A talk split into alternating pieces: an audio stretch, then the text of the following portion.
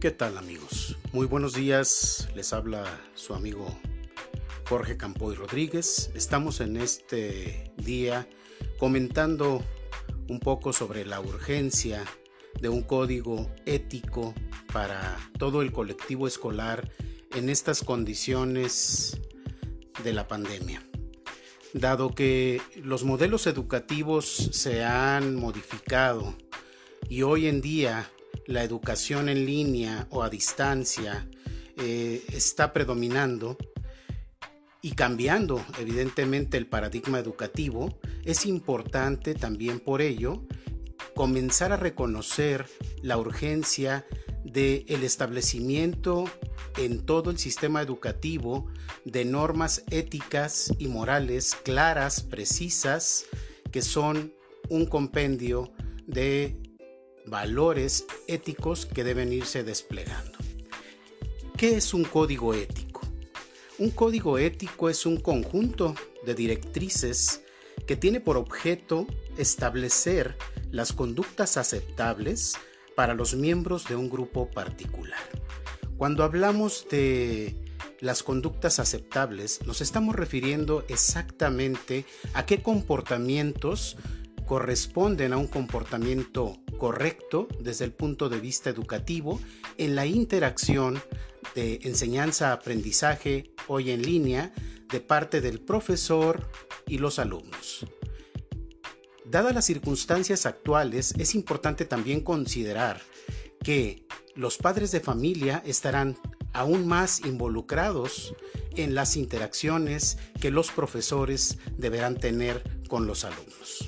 Por ello la importancia de la promulgación o la ejecución de un código ético que regule estos comportamientos tanto de los docentes como de los alumnos en la interacción en línea. Las actuales condiciones de la educación en México tienen como prioridad el favorecer los aprendizajes clave de los alumnos hoy en día en una modalidad completamente distinta. Las videollamadas, las plataformas educativas, las interacciones en línea serán un modelo que de hoy en adelante deberemos considerar para nuestro desarrollo profesional como docentes y el desarrollo de los aprendizajes clave en nuestros alumnos. Es por ello importante que consideremos enunciar de manera clara, precisa, cuáles son aquellos comportamientos que deberán estar incluidos en las interacciones del colectivo escolar, los padres de familia, los alumnos, los docentes y el personal administrativo y directivo de las instituciones educativas. Pero, ¿qué es la ética? La ética se deriva del griego ethos, que es lugar que se habita o lugar que se ocupa, desde Heidegger. Este autor nos plantea que la ética es la casa que todos construimos a lo largo de la vida y en la cual tenemos que ejercer valores de carácter universal. Yo voy en este momento a enunciar siete de ellos que son importantísimos para la educación de nuestros estudiantes. El primer valor ético que considero importante es el valor de la justicia. ¿Qué implica este valor? Este valor implica, evidentemente, por un principio de darle a cada quien lo que le corresponde. Es decir, la justicia tiene que ser uno de nuestros ejes fundamentales de nuestro actuar con respecto a las interacciones con los alumnos. Otro valor ético importante es la libertad. La libertad con responsabilidad. Cuando hablamos de la libertad, estamos hablando del libre ejercicio del juicio crítico, el autocontrol y la autorregulación.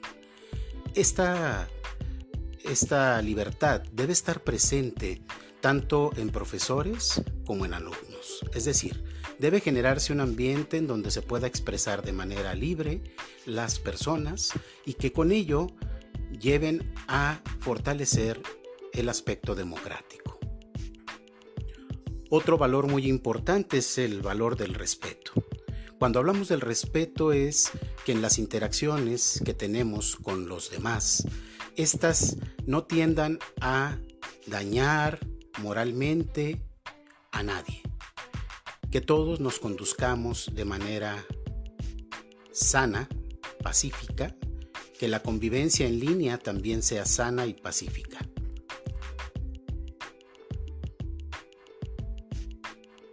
Un cuarto elemento es el de la responsabilidad.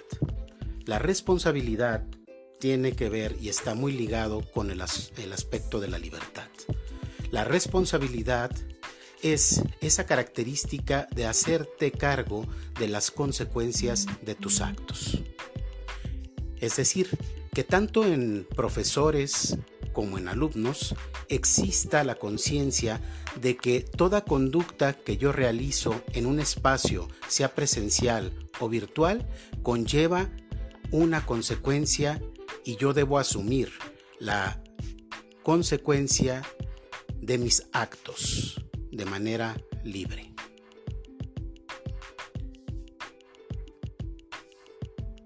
Un quinto elemento es la integridad.